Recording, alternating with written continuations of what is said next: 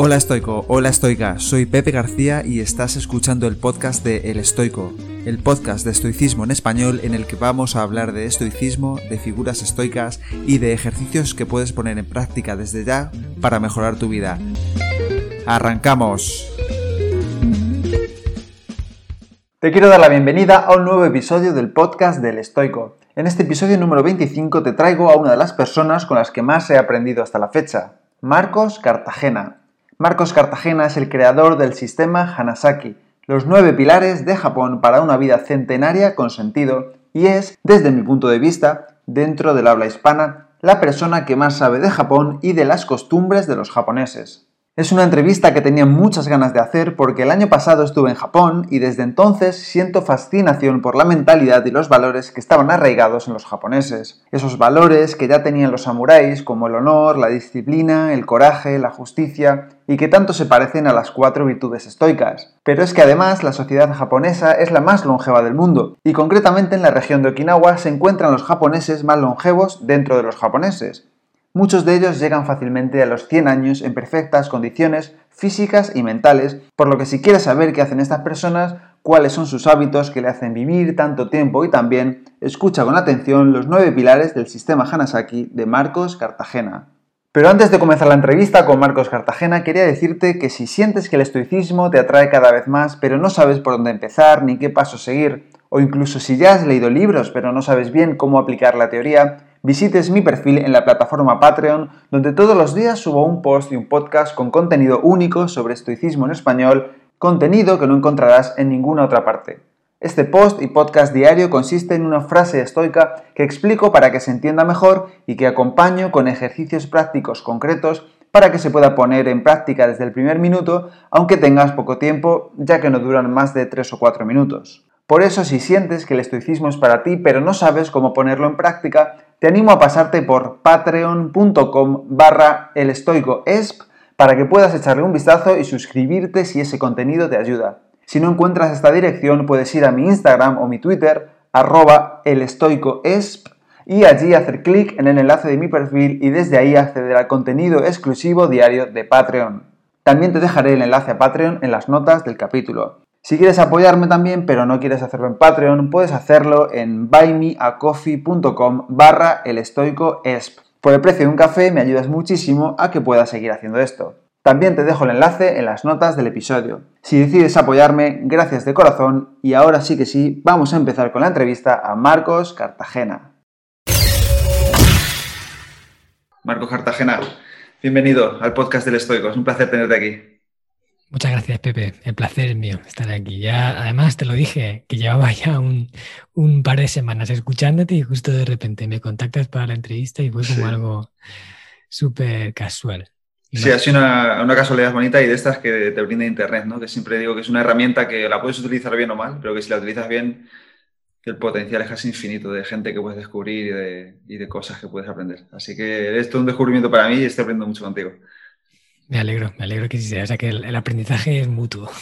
Muchas gracias. Eh, vale, vamos a empezar, como siempre, por el principio, ¿no? Porque yo también te conozco desde hace poquito tiempo y quiero saber eh, quién es Marcos Cartagena eh, y aquí qué haces en la actualidad.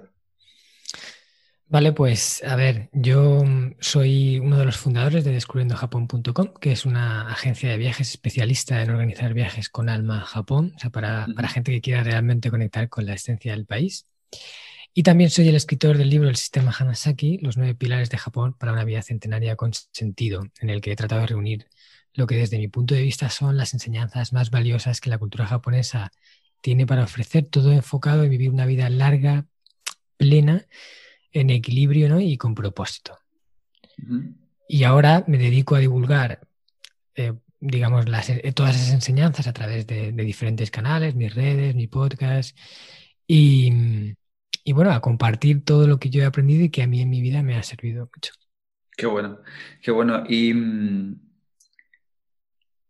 he visto que en tus eh, conferencias sueles mencionar a Steve Jobs y... Mm, por el tema del minimalismo sobre todo. Y yo siempre empiezo, o intento empezar este podcast con la frase de Steve Jobs en la Universidad de Stanford que dice que no puedes entender la vida cuando la vives hacia adelante, pero cuando la miras hacia atrás sí puedes ver esos puntos que te han ido llevando para un sitio o para otro y entender cuáles son los puntos que efectivamente han cambiado tu vida. Entonces quiero saber cuáles son los, los puntos de tu vida, los puntos principales que te han hecho cambiar el rumbo y, que te hagan estar donde estás hoy. Bueno, pues sería complicado, ¿no? Decirlo, pero así creo que hay como cuatro hitos importantes que han marcado el rumbo de mi vida. Y el primero es eh, cuando decidí iniciar el camino del desarrollo personal. Ese yo creo que ha sido un antes y un después, cuando me di cuenta de que yo mismo podía prosperar eh, si me trabajaba. Es como despertar en el momento en el que te haces dueño de tu vida y, decides que eh, no tienes por qué vivir según las circunstancias, sino que tú puedes alterar las circunstancias. No puedes controlarlo todo, pero sí puedes controlar mucho más de lo que imaginas. Entonces inicié ese camino en el de superación, de crecer, de aprender, y eso marcó mi vida. Luego, cuando decidí que me quería ir a Japón, cuando eh, noté esa conexión con Japón, que luego la, luego la comentaremos, pero eh, decidí que me iría un año allí a vivir. Eh, al final me fui, después de, bastante tiempo de, planearlo, de trabajarlo y, de pensarlo. Y ese primer año en Japón, bueno, me marcó literalmente. Y después ya fue volver una y otra vez. Y al final he vivido como cuatro años en Japón que sin duda han marcado mi destino. Todo, ahora mi vida está muy conectada al país del sol naciente.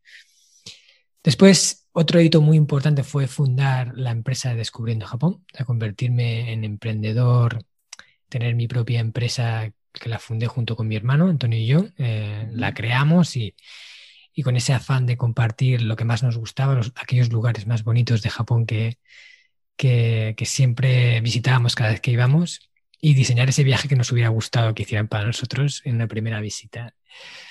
Y por último, eh, el hito también que ha marcado mi vida ha sido eh, la publicación del libro El sistema Hanasaki, o sea, decidir que escribiría ese libro, todo el proceso que, que tuvo escribirlo, en reunir.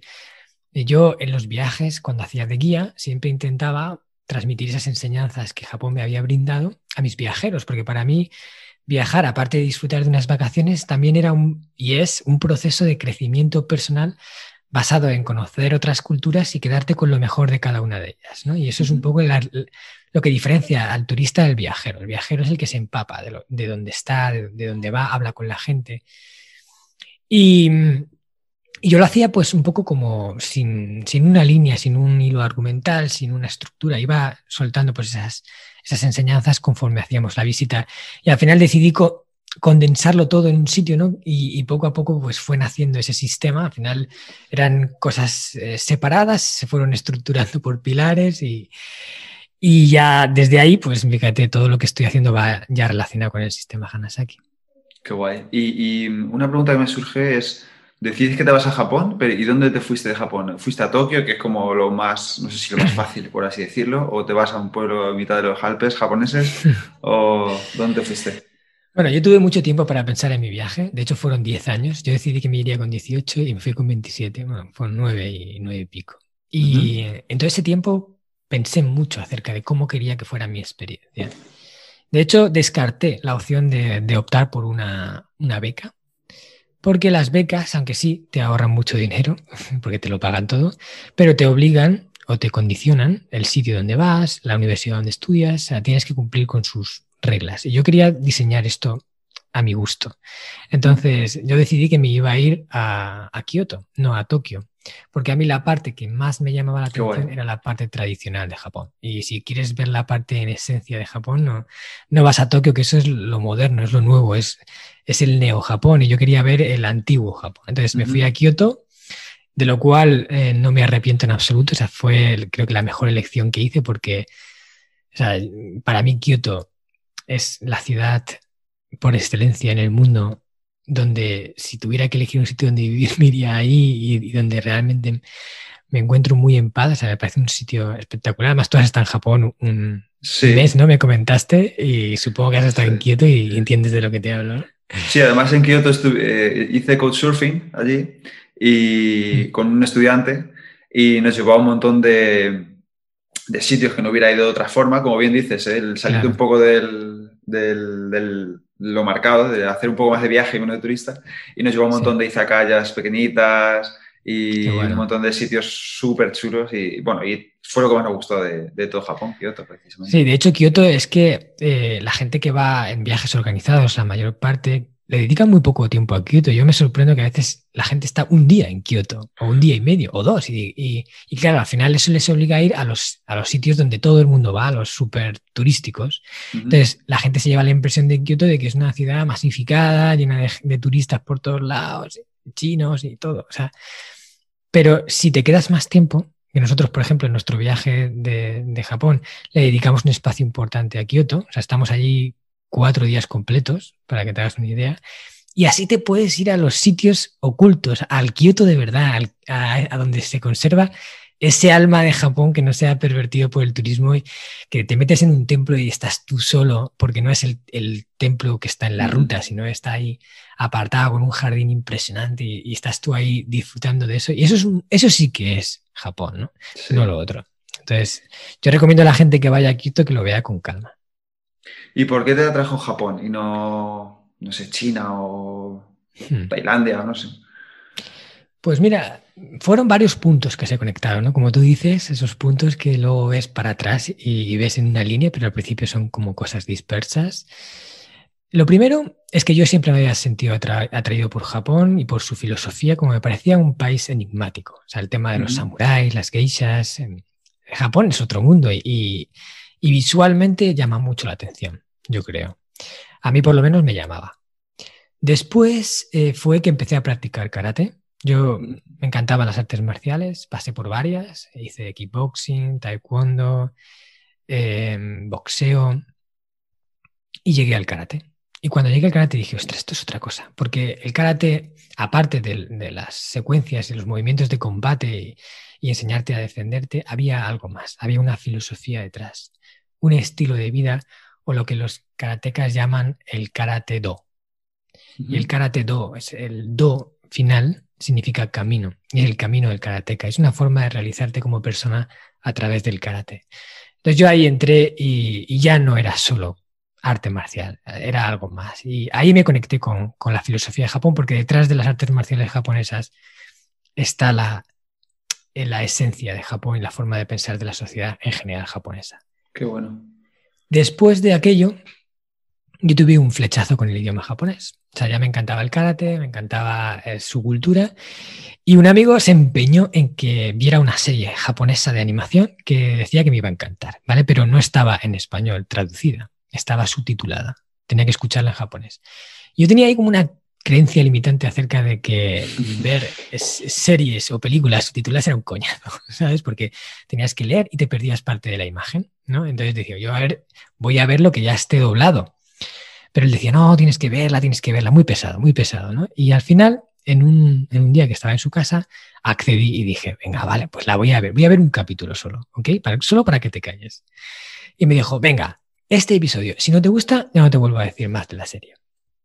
Y lo vi, me puse los cascos y escuché atentamente el japonés. O sea, ya no lo oí como un ruido de fondo, sino que lo escuché. ¿Vale? Le presté la atención que se merecía y el idioma me fascinó. Me encantó escuchar el sonido de cómo hablaban, cómo se expresaban. No sé, me cautivó el idioma y yo dije, me encantaría hablar en japonés. Sería como súper bonito. Y el punto que ya lo conectó todo fue que yo decidí que iba a estudiar económicas, ¿vale? Empresariales.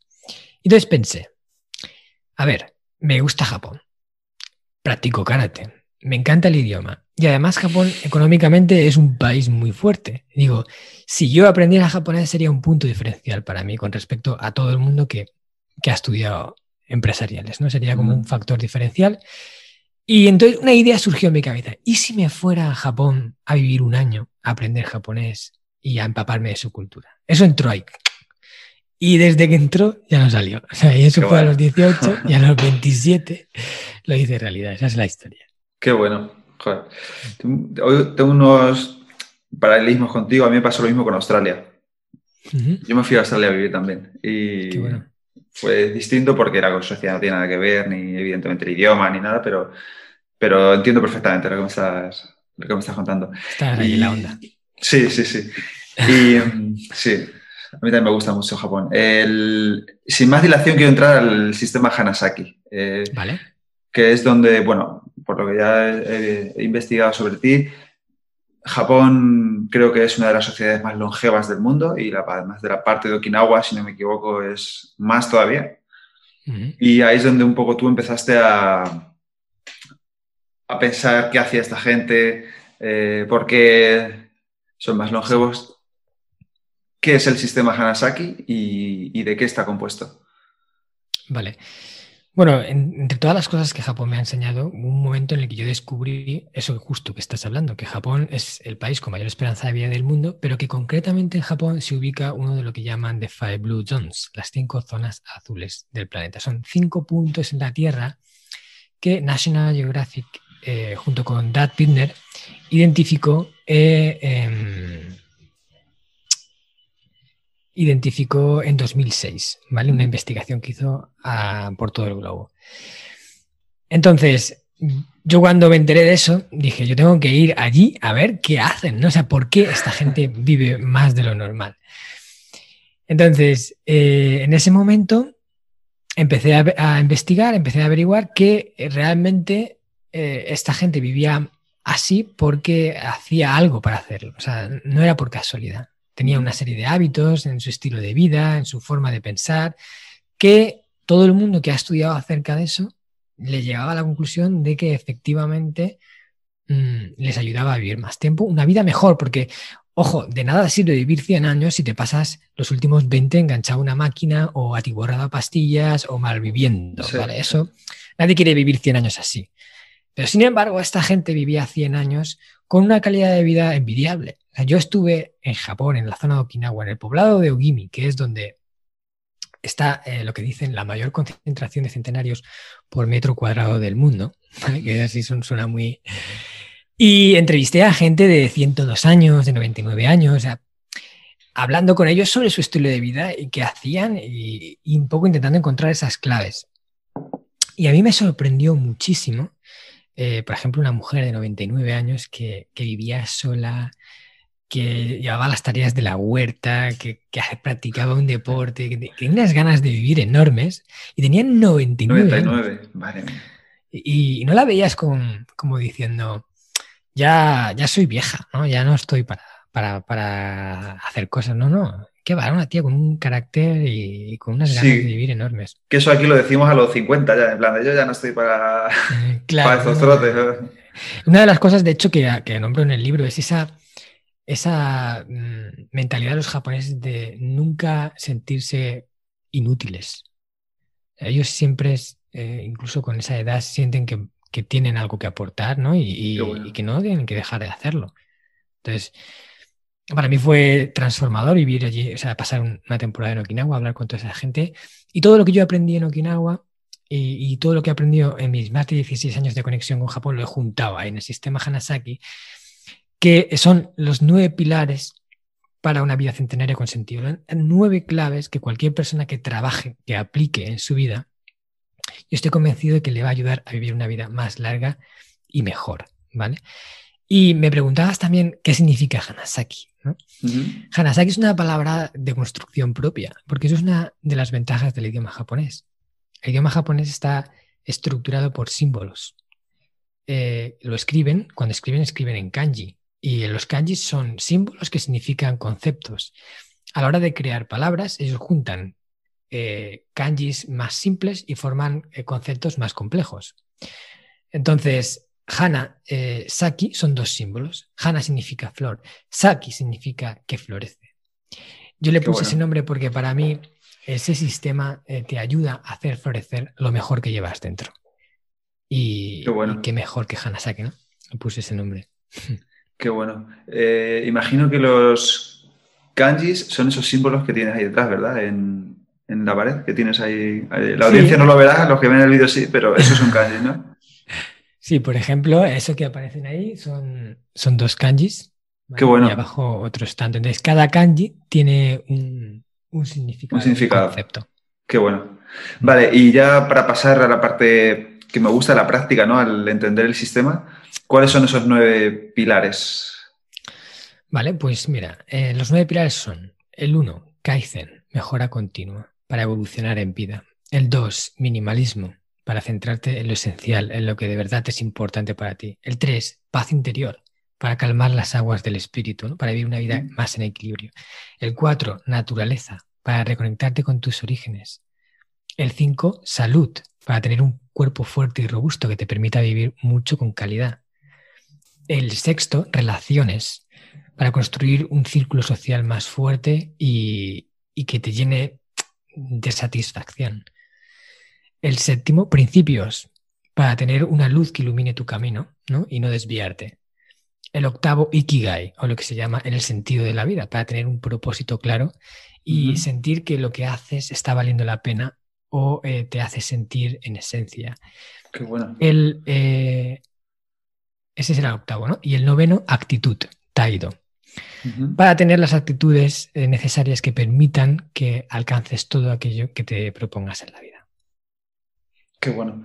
Vale, eh, empezando por Kaizen, que me recuerda al, podcast de Jaime Rodríguez de Santiago, que creo que también escuchas. Eh, sí, soy fan de Kaizen. Sí. Kaizen es, o tal y como entendemos aquí, es mejora continua. ¿no?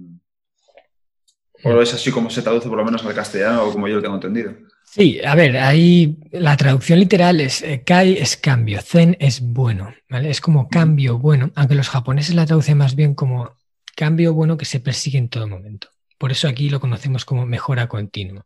Es el tratar de hacer las cosas siempre mejor de lo que ya lo estás haciendo, incluso, ojo, incluso aunque ya lo estés haciendo bien. O sea, es el no conforme con, cómo están ya saliendo las cosas a pesar de que el resultado sea bueno.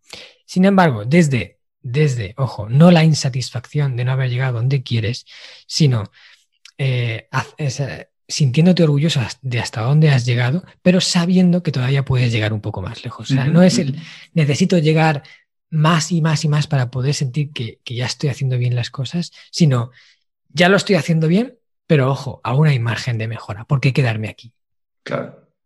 Eso me recuerda un poco a lo que decía Séneca, eh, empezando a tender puentes con el estoicismo, que él decía que, que él aprendía una, bueno, me imagino que eso es solo una especie de tu vida, ¿no? pero él decía que él aprendía y animaba a aprender una perla de sabiduría todos los días, hmm. porque eso en el largo plazo te haría eh, mejorar muchísimo. Y luego también decía que para mejorar a diario, todas las noches debemos reflexionar sobre, o sea, hacernos ciertas preguntas sobre qué has hecho bien ese día, qué has hecho mal, qué puedes hacer mejor, eh, qué has aprendido, qué puedes aprender. Entonces yo creo que eso está un poco relacionado con el concepto de Kaizen, ¿no? Al final es una reflexión sobre qué puedo mejorar.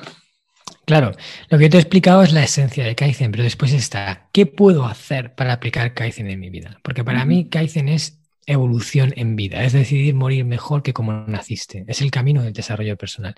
Y luego hay muchas prácticas dinámicas, eh, acciones que puedes llevar a cabo.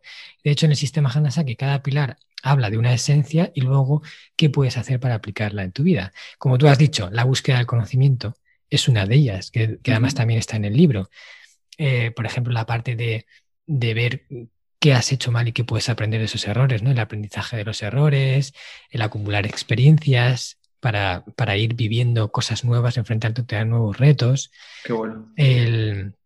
El hecho de, estudiar un poco tu personalidad y definir cuáles son tus fortalezas y cómo puedes potenciarlas, o darte cuenta de cuáles son tus carencias y ver cómo puedes suavizarlas, todo eso te lleva a construir una mejor versión de ti y, aplicas Kaizen contigo. Qué bueno. ¿Y qué haces tú a diario para, eh, para mejorar tu, no sé si está bien dicho, mejorar tu Kaizen o practicar el Kaizen? Bueno, pues eh, yo trato de poner en práctica un poco todo, ¿no? Y no todos los días lo haces, pero vas haciendo un poquito hoy, un poquito, o sea, la parte de aprendizaje, de, perseguir el conocimiento es una constante en mi vida. Yo leo libros, eh, escucho podcasts, veo documentales, hago formaciones, o sea, siempre persigo el, el aprender algo más. Qué bueno. La adquisición de habilidades, por ejemplo, o sea, yo también aparte de, lo que tú haces bien por naturaleza, de tus talentos, tú puedes eh, incorporar habilidades a ti mismo. Puedes aprender cosas que luego puedes utilizar. Entonces, Yo en el libro recomiendo que la gente primero sea consciente de cuáles son sus habilidades y luego decida qué habilidades quiere aprender para complementarse. Em, para mí lo ideal es tener una o dos habilidades muy buenas que manejas muy bien y eres un experto, y luego tener muchas otras que manejas un poco bien, pero que le sacas rendimiento y te hacen polivalente. Bueno. Entonces, eh, yo he ido adquiriendo habilidades diferentes. Por ejemplo, las artes marciales es una habilidad para mí, es un deporte en el cual te sirve para defenderte, que además te, entrega valores como la disciplina eh, y otras, el compañerismo he aprendido a hacer cosas que parecen insignificantes, como origamis, ¿vale? Hacer origamis. Muy difícil. Es sí, es difícil, pero bueno, es, es un acto de concentración, de, buscar la perfección de cada pliegue. Y luego no te puedes imaginar el partido que yo le he sacado a, a saber hacer origamis, eh, hacer regalos, eh, bueno, en el libro cuento una historia de, cómo con una empresa japonesa le regalé un origami hecho por mí al presidente y se quedó alucinada. Qué bonito, qué bueno. Eh, para mí las habilidades son herramientas que puedes utilizar en tu favor y tener un buen repertorio de ellas es súper, súper importante. Y luego, es que, te diría un montón de cosas, eh, la búsqueda de, de experiencias nuevas. Yo siempre estoy, yo me denomino a mí mismo como un cazador de experiencias. Estoy al ojo eh, pendiente de cuál es la nueva experiencia que puedo tener. Y siempre que haya algo nuevo que yo puedo probar, lo pruebo, a no ser que sea algo inmoral, ¿vale? pero, pero estoy ahí, ¿no? Si voy a un restaurante me pido algo nuevo, si voy a un sitio y hay una actividad que se puede hacer, la pruebo, o sea, no me cierro nada. Qué bueno. Sí, me siento identificado también en muchas cosas contigo. Yo también intento siempre aprender un poquito todos los días de algo, mejorar ese 1%, ¿no? Que dice James Clear en su libro hábitos atómicos, que está muy guay, si te gusta. Mm. Mejorar un 1% tú. Entonces creo que está muy. Sí, claro, al final, cuando llegues. Muchísimo. Exponencial. Eh, Exactamente. Vale, la parte 2, eh, perdón, el, pilar 2, si no recuerdo mal, es minimalismo.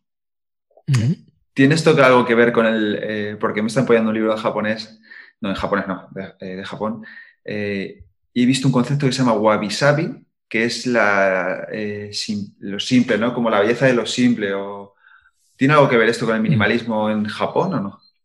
Sí, tiene que ver. Bueno, el wabi sabi de hecho es una de las palabras que yo, que, sobre las que yo he escrito en mi blog. Llevo una serie que se llama Las 100 palabras más bellas de Japón. Cada semana o cada dos semanas publico una nueva y publiqué sobre el wabi sabi. Y el wabi sabi yo lo o sea, es que la traducción también es compleja, ¿no? Pero diría que es como la belleza de lo imperfecto.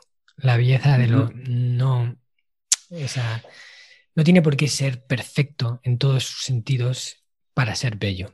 Y, eso es una cosa que se ve en Japón, que se palpa y creo que también va asociado al minimalismo, aunque es un poco un poquito diferente, ¿no? Pero mm, va ahí como en conexión. Para mí el minimalismo es, es una corriente filosófica que promueve los beneficios de centrarte en lo esencial, de eliminar de tu vida lo superfluo para poder concentrarte en aquello que de verdad es importante para ti. ¿Vale? Al final, en la vida hay muchas distracciones, sobre todo relacionadas con el, mundo material, que llaman nuestra atención, que capturan nuestro tiempo, que capturan nuestro dinero, que capturan nuestra, nuestro estado de ánimo, ¿vale? Porque nos apegamos a ella, ¿no? Por ejemplo, eh, para mí un, punto fundamental del minimalismo es ser capaz de vivir eh, sin apego o por lo menos con el mínimo posible del mundo material. Y esto es difícil, pero eh, si entiendes que realmente todo lo que posees no es tuyo, porque es de alquiler, ¿vale? Antes o después, antes o después, vas a dejar de ser tuyo. Si no porque se rompe, sino porque lo pierdes, sino porque su vida útil deja de funcionar, o porque te mueres y te vas al otro barrio y se queda aquí. Con lo cual, todo lo que tengas nunca es tuyo definitivo. Y eso entiéndelo, ¿no? Entonces, a veces las personas vivimos sufriendo por, uno, eh, si podemos o no podemos perder lo que tenemos o dejar de disfrutarlo. Y también sufrimos, por supuesto, cuando dejamos de disfrutarlo o lo perdemos o se rompe o lo que sea. Y yo propongo que, que hagamos algo contrario, que cojamos y digamos, eh, cada minuto que yo he pasado con ese objeto que me ha ayudado a disfrutar más de la vida o a hacer mi vida más fácil, agradecelo y cuando se vaya, da gracias del tiempo que has podido disfrutarlo, no de que ahora ya no lo tienes. Entonces es vivir sin apego, es, oye, ¿de qué te sirve tener un Ferrari? Si estás todo el día mirando por la ventana a ver si te rayan el Ferrari, a ver si alguien te roba el Ferrari, a ver si compras un búnker para encerrar el Ferrari, no lo sacas porque no quieres rayar el Ferrari.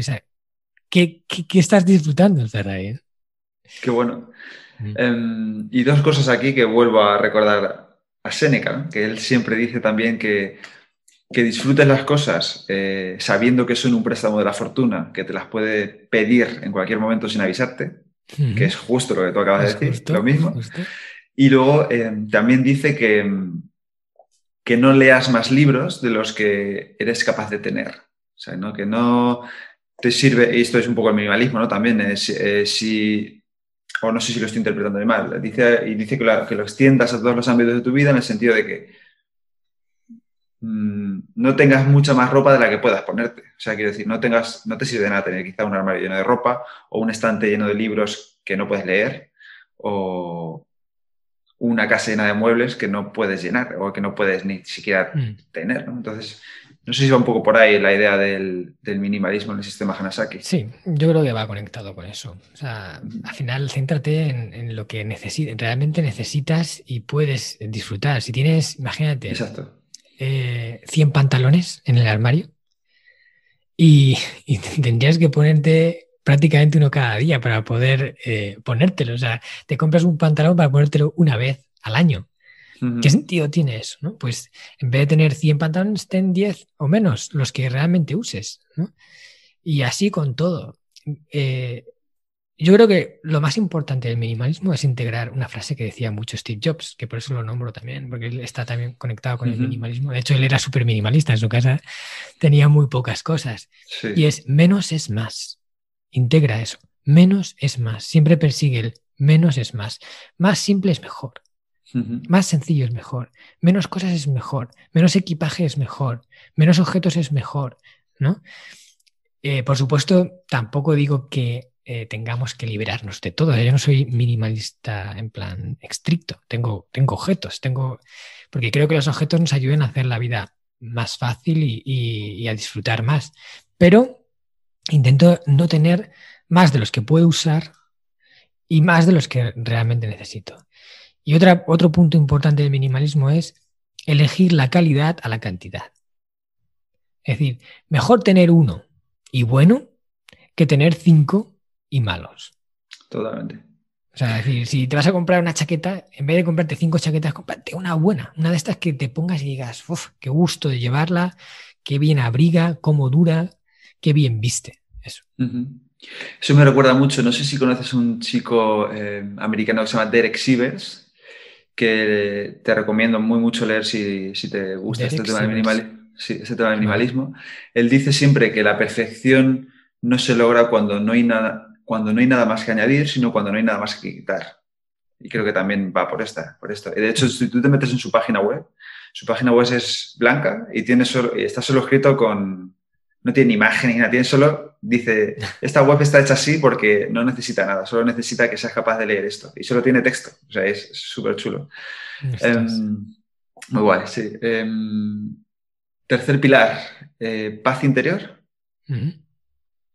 Em, vale, es un poco también la ataraxia estoica, ¿no? La tranquilidad, la serenidad mental que se puede lograr a través de un montón de, métodos. ¿Cómo, se integra esto en el sistema Hanasaki?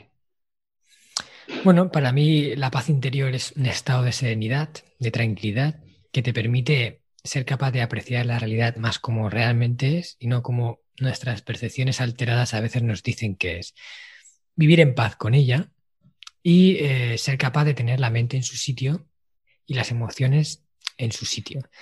No es como, como dicen los estoicos, porque yo también soy ahora, estoy muy interesado en esta filosofía, que me parece alucinante como ya hace 2000, 3000 años tenían estos conceptos que son súper top del mundo del desarrollo personal actual, pero ya hablaban de esto hace un montón de tiempo. Sí, sí, sí. sí. Y, y entonces, eh, para mí, eh, la tranquilidad es esencial a la hora de tomar decisiones, a la hora de afrontar la vida, y no es cuestión de no sentir, sino de no sentir de forma desbocada, o sea, de no dejar que las emociones te dominen, sino que sean un complemento que, haga la vida más bonita. Y como, bueno, eso me recuerda justo lo que has dicho antes de los estoicos, que yo siempre digo, hace, podcast eh, hace poco en un podcast lo dije, que es increíble, porque hoy en día sí que es fácil aludir a estas cosas porque hemos visto que muchas están respaldadas por la ciencia, y, pero hace 2.300 años, no, hace 2.300 años solo estaban respaldadas por su pura observación y experimentación de lo que ellos hacían. Y el sentido común. Exactamente, que, eso hoy en día lo podemos aplicar porque tenemos el mismo cerebro. Mm. Mm, entonces, ¿cómo podemos alcanzar o qué podemos, qué experimentos podemos hacer para alcanzar esta paz interior, para ver si a nosotros nos funciona o no? Y, cómo podemos eh, mm. poner en práctica esto de la paz interior.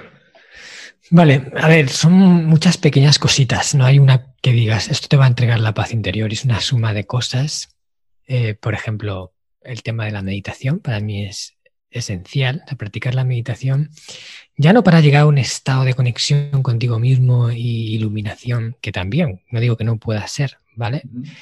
Quizás para eso necesitas meditar mucho, pero eh, sí para aprender a controlar la mente, porque la mente la mente es como un, como un caballo pura sangre, pero salvaje.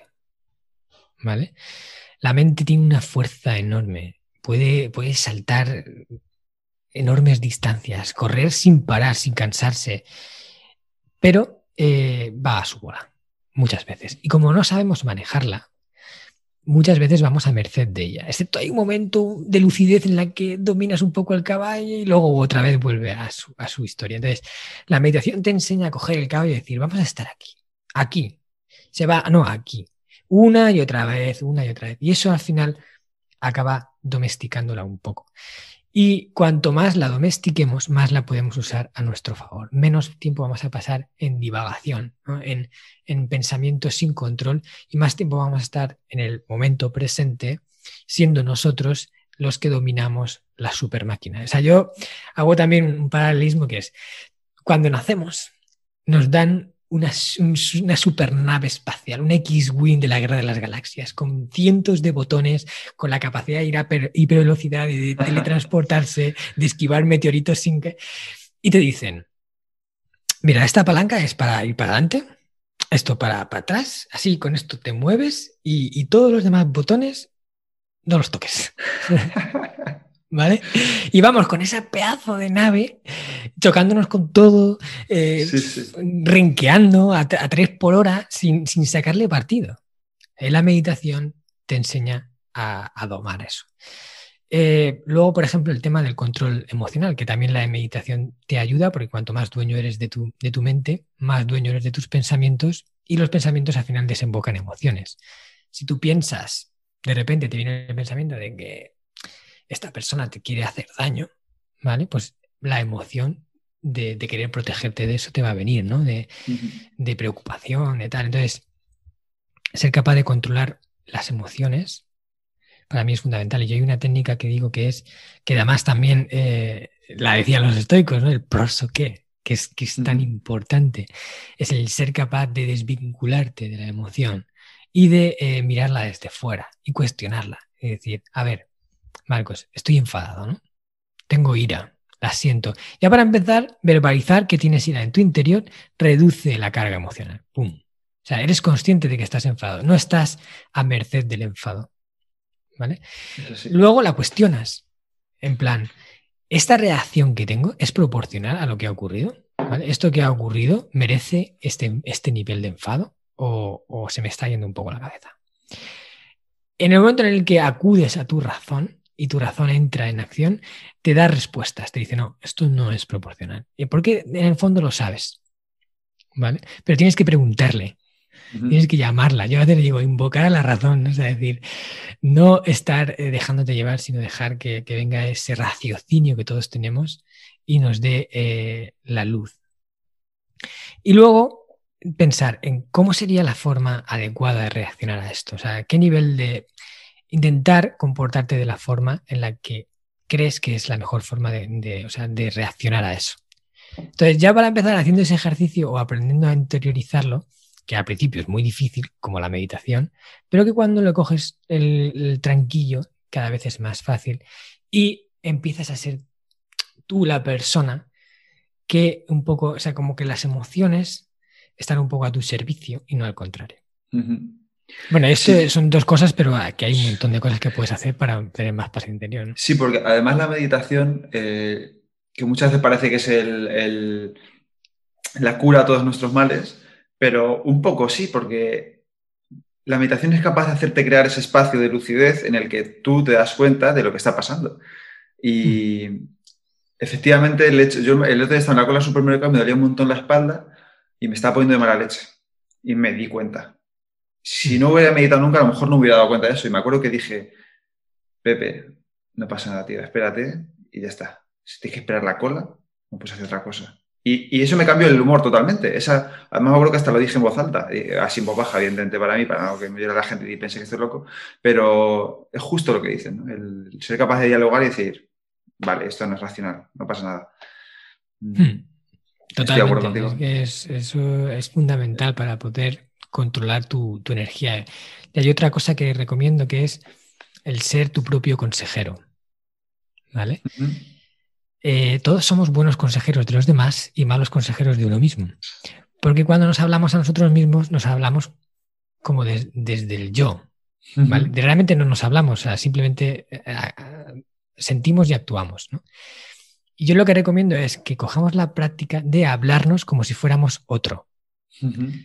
Decir, Marcos, ¿vale? Me separo de Marcos y le hablo a Marcos. Digo, Marcos, tío, ¿qué estás haciendo? realmente esto, o sea, a ver qué pasa porque haya cola, ¿no?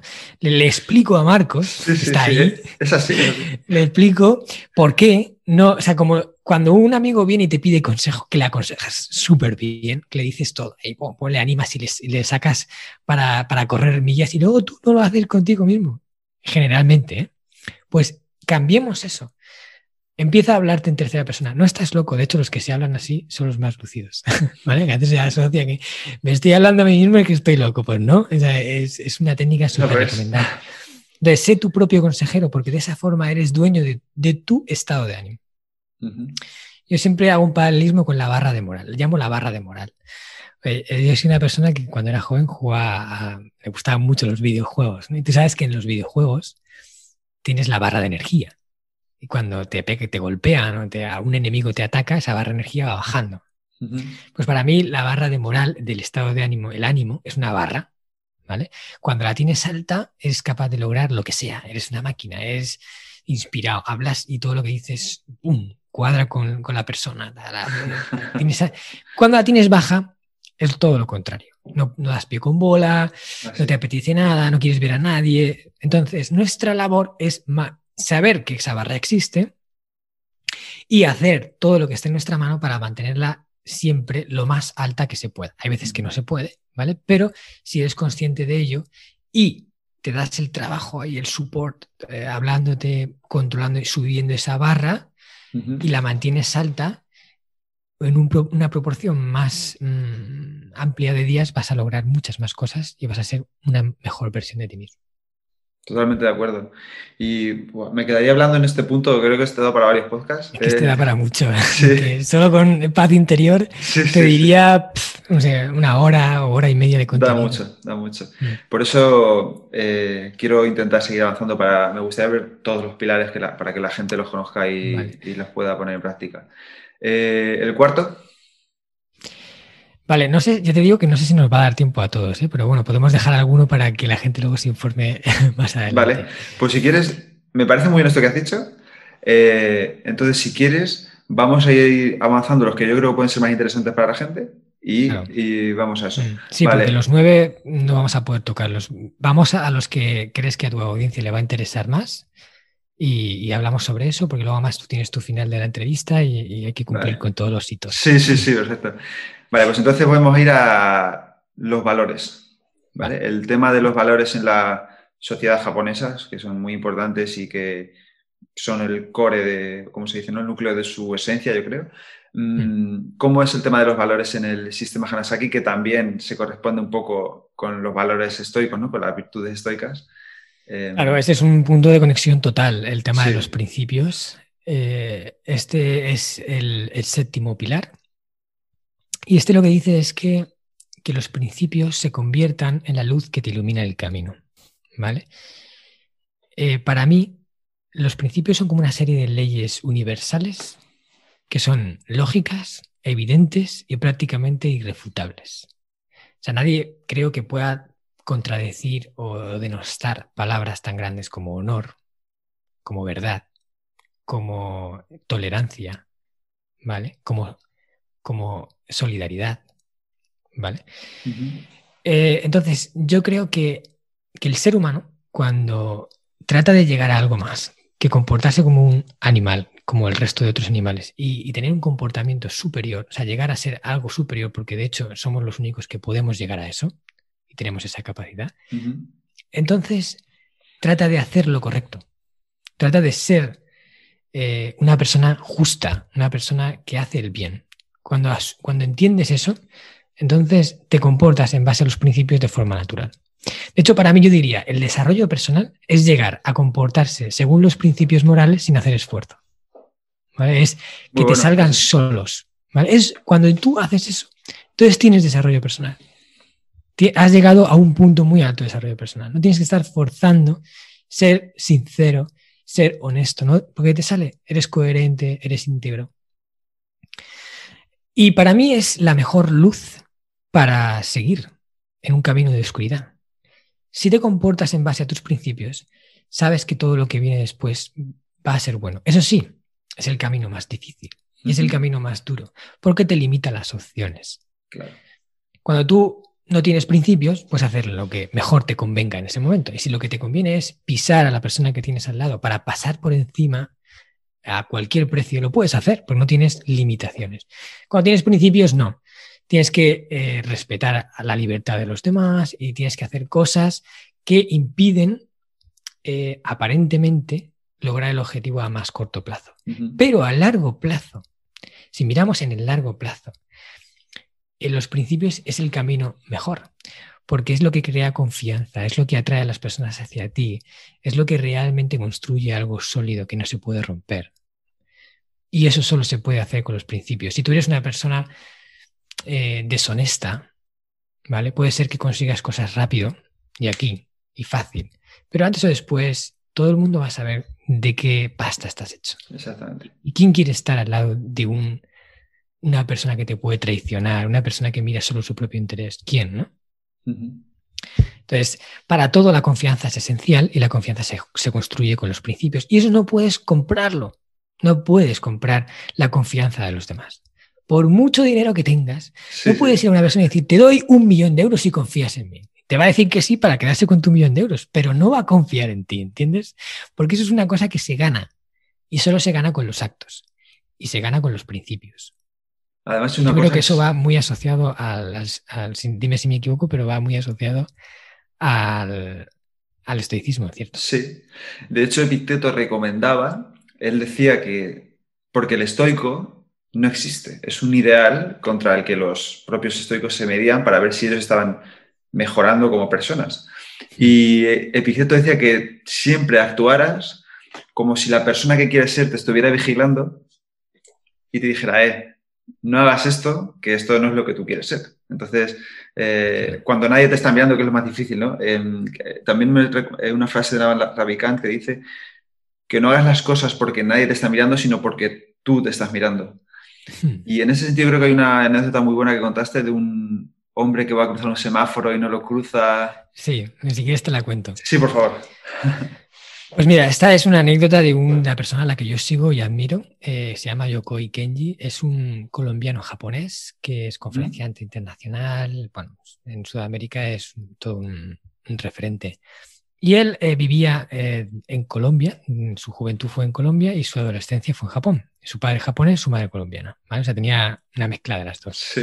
Cuando llegaban a Japón, él todavía era, era un, chico, ¿vale? Un adolescente. Y estaba viviendo ahí en la ciudad llegaba a casa una tarde, a las 8 de la tarde, allí se hace de noche pronto, todo oscuro, no había nadie en la calle, y había un hombre parado en un semáforo. Él fue a cruzar y a saltarse el semáforo en rojo, ¿vale? Porque, bueno, o sea, no había coches. Pero cuando fue a saltarse, de repente vio que el que había parado era su padre. Entonces se quedó clavado y, ¡oh, ostras, que es mi padre! Y dijo, hombre, papá. Se quedaron así como sorprendidos de encontrarse por la calle. Entonces Kenji le pregunta, eh, papá, ¿por qué no cruzamos? Su padre le dice, es que está el semáforo en rojo, hijo. Y Kenji se queda así, mira para un lado, mira para el otro, no hay nadie, ni coches. Y dice, ya, papá, pero es que no viene nadie.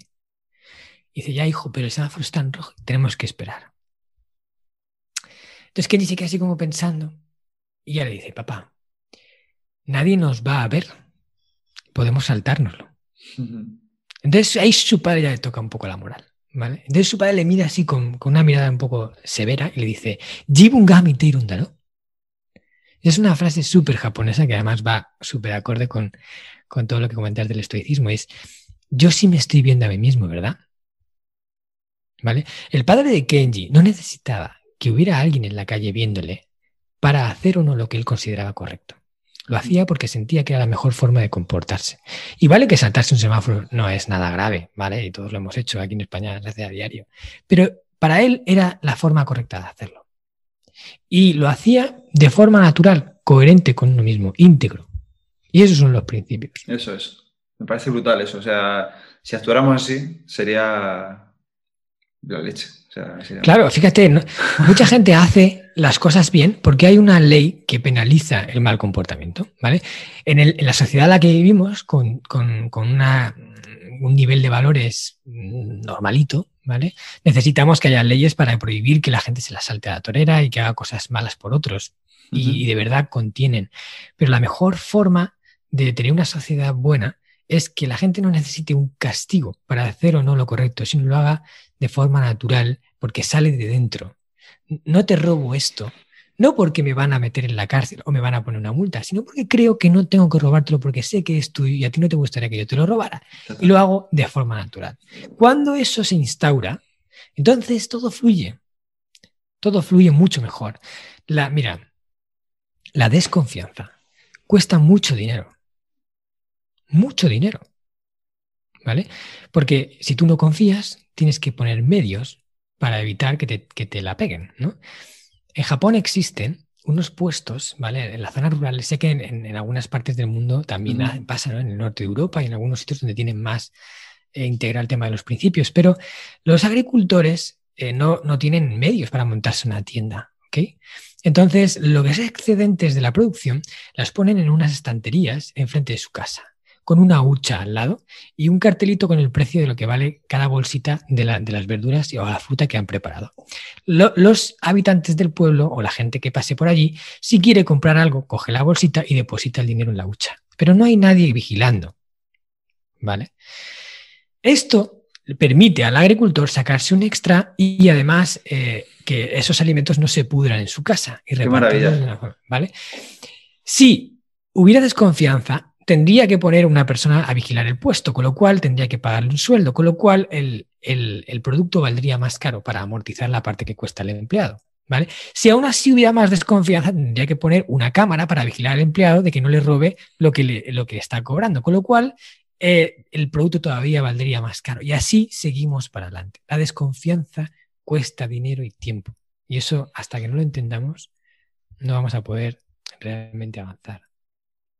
Totalmente, y esto me está recordando que yo, fui a Japón y cuando fui a Japón venía de China.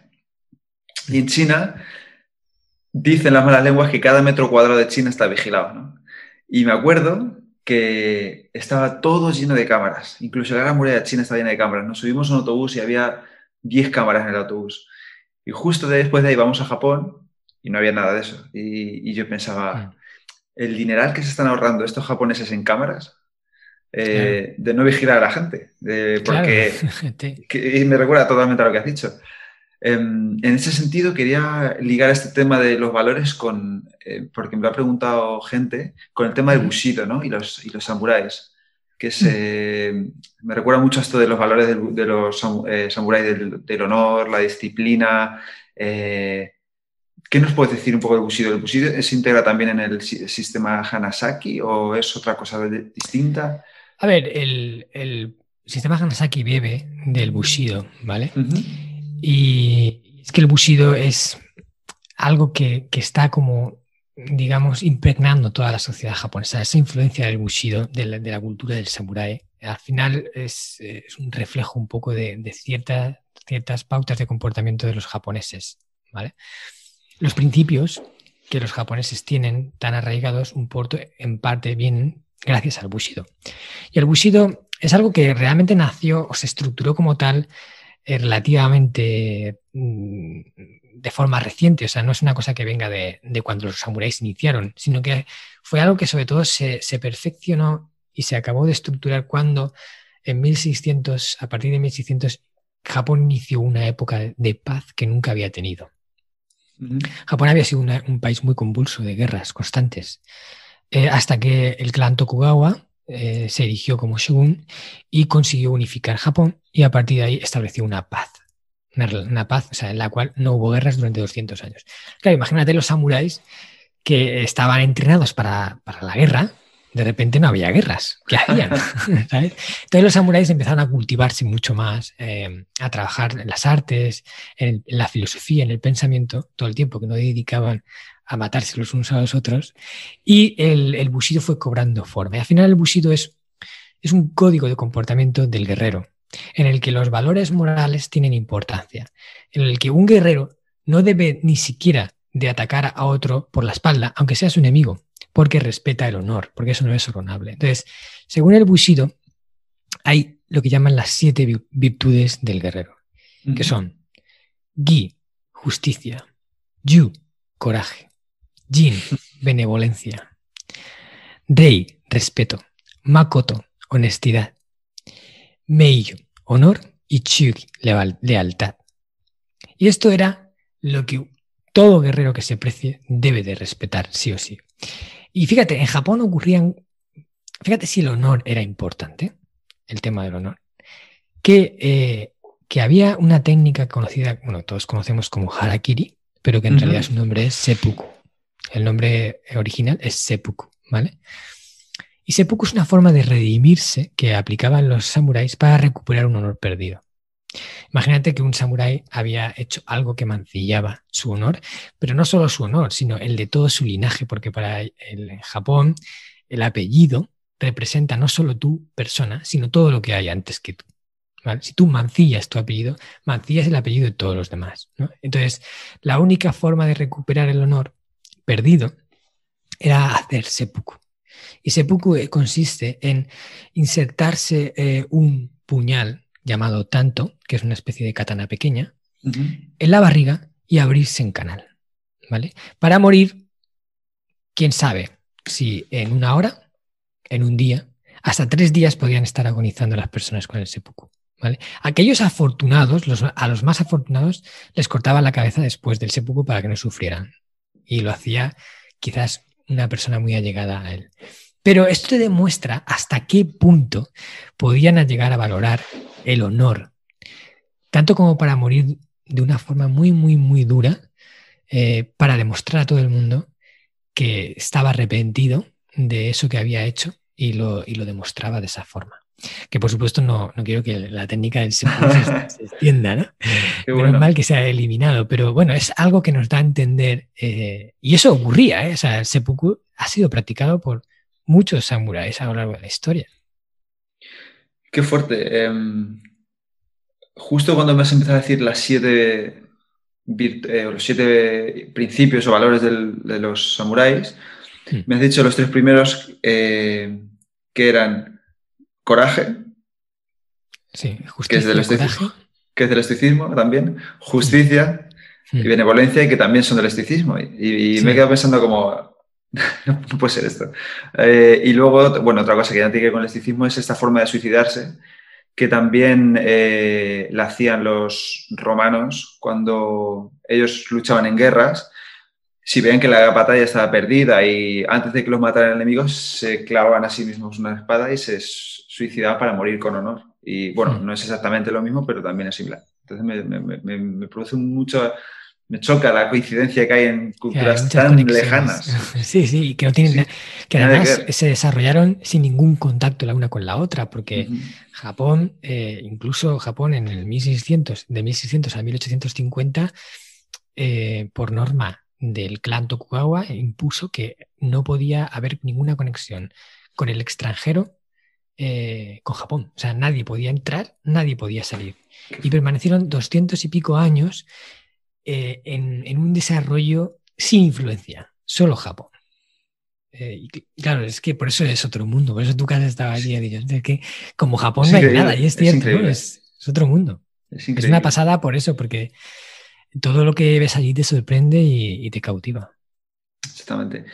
Em, como no quiero quitarte más tiempo eh, y los conceptos que quedan eh, los has tratado en otros podcasts y yo los he tratado en este también, como el concepto de Ikigai, salud, naturaleza, etc.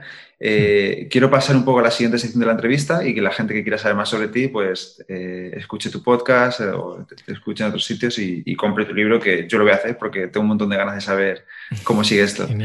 Así que una de las cosas que a mí me chocó cuando llegué allí fueron, bueno, fueron muchas, pero dos fueron, una, si esta sociedad es tan perfecta, o, bueno, no es perfecta, pero tiene estos valores o tiene estos principios que yo también conocía, ¿no? Kaizen y demás, ¿por qué hay tantos suicidios en Japón? Sí, esa es una pregunta recurrente y es una muy buena pregunta, ¿vale? Japón es un país de contrastes. Tiene lo muy bueno, muy bueno, muy bueno y admirable y también tiene puntos muy oscuros. Yo en el libro incluso termino con un capítulo que dice vivir en verdad, que dice, eh, Japón no es el país perfecto, no es la sociedad perfecta y tiene muchos puntos que ellos mismos tienen que trabajarse como sociedad, quizás diferentes a los nuestros aquí en España, pero los tienen. Y hay cosas realmente oscuras, por ejemplo, el tema de los, suicidios, que triplica la tasa de España, por ejemplo, en temas de suicidios. Y dices, ¿por qué? Pues es difícil dar una respuesta a eso una respuesta que lo englobe todo, porque es una suma de muchos factores. Pero en mi opinión, y esto es mi criterio, ¿vale? yo diría que Japón ha experimentado un cambio muy, muy rápido y acelerado en su sociedad con, eh, con la conversión de ser un país feudal totalmente aislado del mundo a desde el 1800 y poco cuando eh, llegó la restauración, de 1850, cuando se hizo la restauración Meiji, cuando el emperador volvió a retomar el poder y el shogun eh, cedió el gobierno de Japón, el emperador Meiji restauró, o sea, hizo la restauración Meiji y, eh, convirtió Japón en, un país eh, interconectado con el resto de países del mundo. Entonces, se produjo una super aceleración en el cambio para industrializarse, para ponerse a la altura del resto de potencias, porque Japón se había quedado atrás, claro, a no, tener comercio, no tener interacción, su potencia militar, ellos iban con katanas y había gente que ya iba con fusiles y había buques de guerra. Y entonces, claro, cuando los japoneses vieron por primera vez un buque de guerra, que lo llamaron los barcos negros, eh, cuando entraron en, Japón y les obligaron a abrirse, o sea, por eso se produjo ese cambio de poder, eh, se quedaron flipados, o sea, soltaron tres o cuatro cañonazos y dijeron, esto es un demonio, ¿no? ¿Qué es esta monstruos metálicos? Entonces, Japón eh, es increíble cómo ha pasado en tan poco tiempo de un país feudal a un país industrializado y a convertirse en la segunda potencia económica mundial, incluso después de haber tenido un periodo de guerras enorme, ¿vale? Y de haber perdido una guerra contra Estados Unidos, la cual Japón quedó prácticamente arrasado en 1950. ¿vale? Después de eso, en 20 años, se convirtió en la segunda potencia económica mundial. ¿Cómo? ¿A qué precio hicieron eso? Lo que llaman el milagro japonés supuso que los japoneses se pusieron en sus hombros la reconstrucción de su país en un tiempo récord, trabajando jornadas enormes, eh, asumiendo la responsabilidad de tener que sacar a Japón del pozo. ¿Vale? Entonces, claro, se, se instauró una cultura del trabajo enorme, en la cual aún los japoneses eh, tienen heredado todo eso. Entonces, claro, viven en una sociedad, sobre todo en las grandes capitales, viven eh, trabajando mucho, con poco tiempo libre, pudiendo ver poco a su familia, poco a sus amigos. Claro, si desatiendes esas áreas importantes de tu vida y te centras únicamente en el trabajo como tu prioridad, entonces eh, vas en contra del sistema Hanasaki. De hecho, el sistema Hanasaki predica los valores y las formas de vivir del Japón tradicional, más tradicional, ¿no? Del Japón de Okinawa, sobre todo, no del de Tokio, no del de Nagoya, no del de Osaka. Ese es el Japón malo, o sea, quiere decir, es el Japón que está reduciendo su esperanza de vida y donde se producen todos esos suicidios. Entonces, yo creo que en ese cambio eh, han perdido una serie de cosas importantes y sobre todo han adoptado un estilo de vida en muchos casos dañino que al final acaba provocando insatisfacción e infelicidad y, eso desemboca en el suicidio. Mucha presión ¿no? de los estudiantes por convertirse en el mejor, de llegar a ser el mejor estudiante, para tener el mejor trabajo. O sea, Todo eso les ha llevado a perder de vista muchas cosas importantes. Sí, em, yo recuerdo que pensé esto cuando, cuando estuve allí, me acuerdo que estuvimos en Takayama, en un pueblecito muy cerca de Takayama que, es, que se van dando, que es eh, de estos pueblos antiguos que tienen las... Em, no sé si a lo mejor te acuerdas el nombre antes que yo, que tienen las casas estas donde hacen todavía cosas manuales y que tienes que pagar por entrar porque es un pueblo muy pequeño. Sí, sí, la. Exactamente, eso es. Y de ahí fuimos a Tokio que es, un, es totalmente lo Yo recuerdo, yo me preguntaba, ¿por qué esta gente se suicida?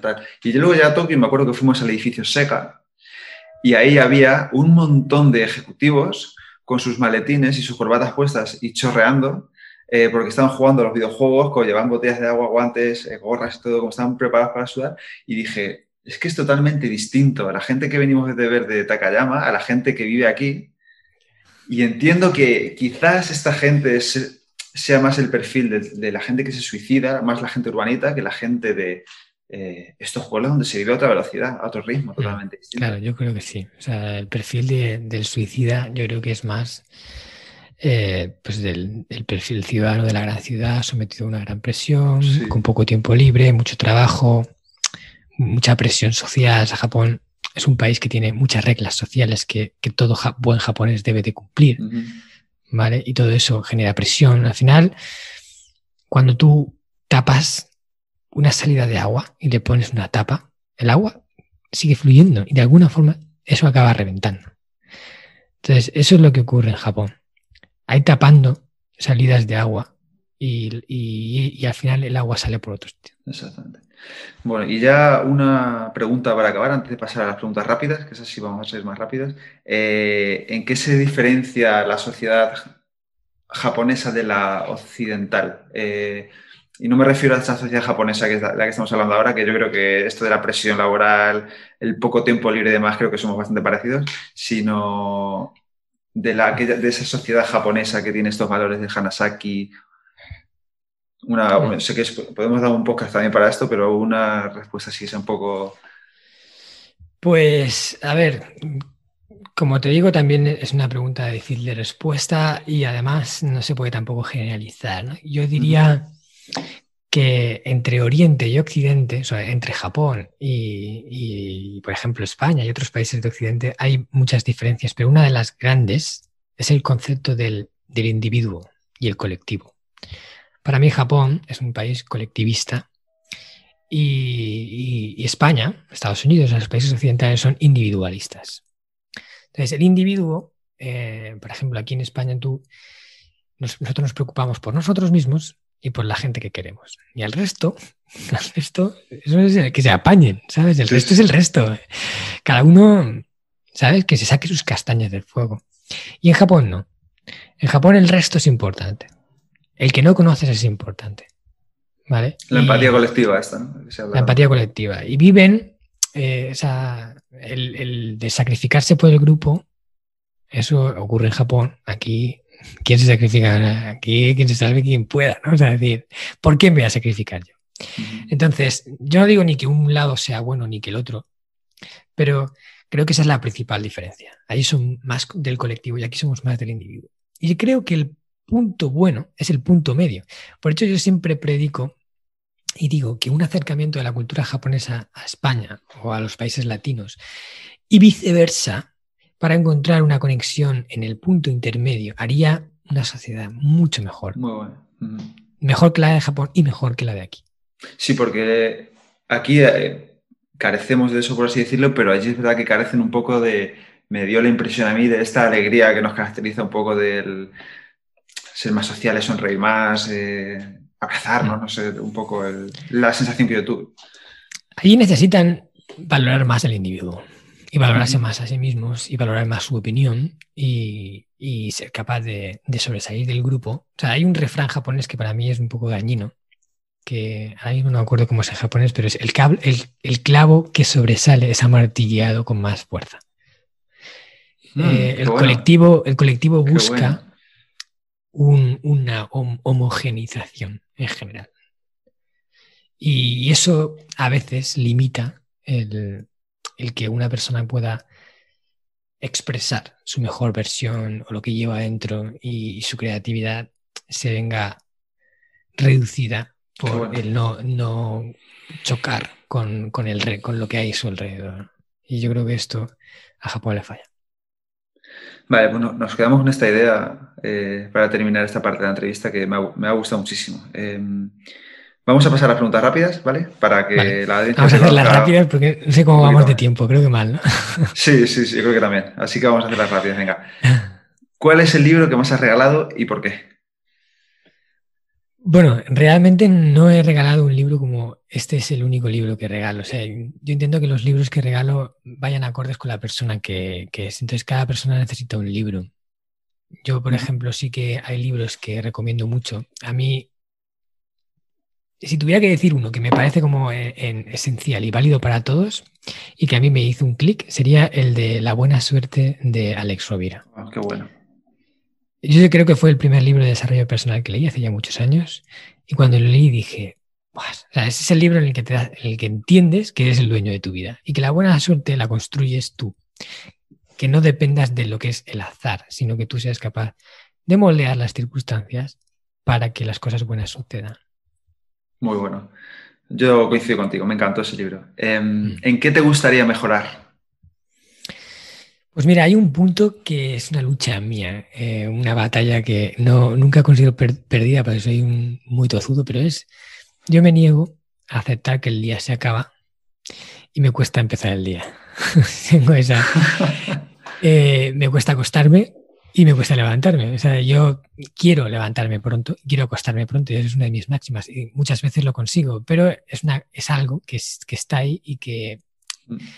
yo soy nocturno, pero entiendo que, que por la mañana, levantándome pronto, puedo aprovechar mucho más. Y trato de, no sé si estoy luchando contra mi, mi naturaleza o no, pero eh, eso, acostarme pronto, aceptar que el día se acaba. Y para mí es un acto de generosidad, porque es al Marcos de mañana le regalo, o sea, no le robo horas al Marcos de mañana. Si, me, si yo me voy a acostar a las 11 y me acuesto a la 1, le estoy robando dos horas al Marcos de mañana. Es como hacerle una putada a mi Marcos de mañana. Eh, y ahí, ese es un, trabajo que estoy haciendo conmigo mismo. Totalmente. Qué bueno. Em, ¿A quién te gustaría conocer eh, o entrevistar que no hayas conocido? ¿Vale? Cualquier persona, personaje histórico, quien tú quieras. Buah, eso también decir una persona es muy complicado.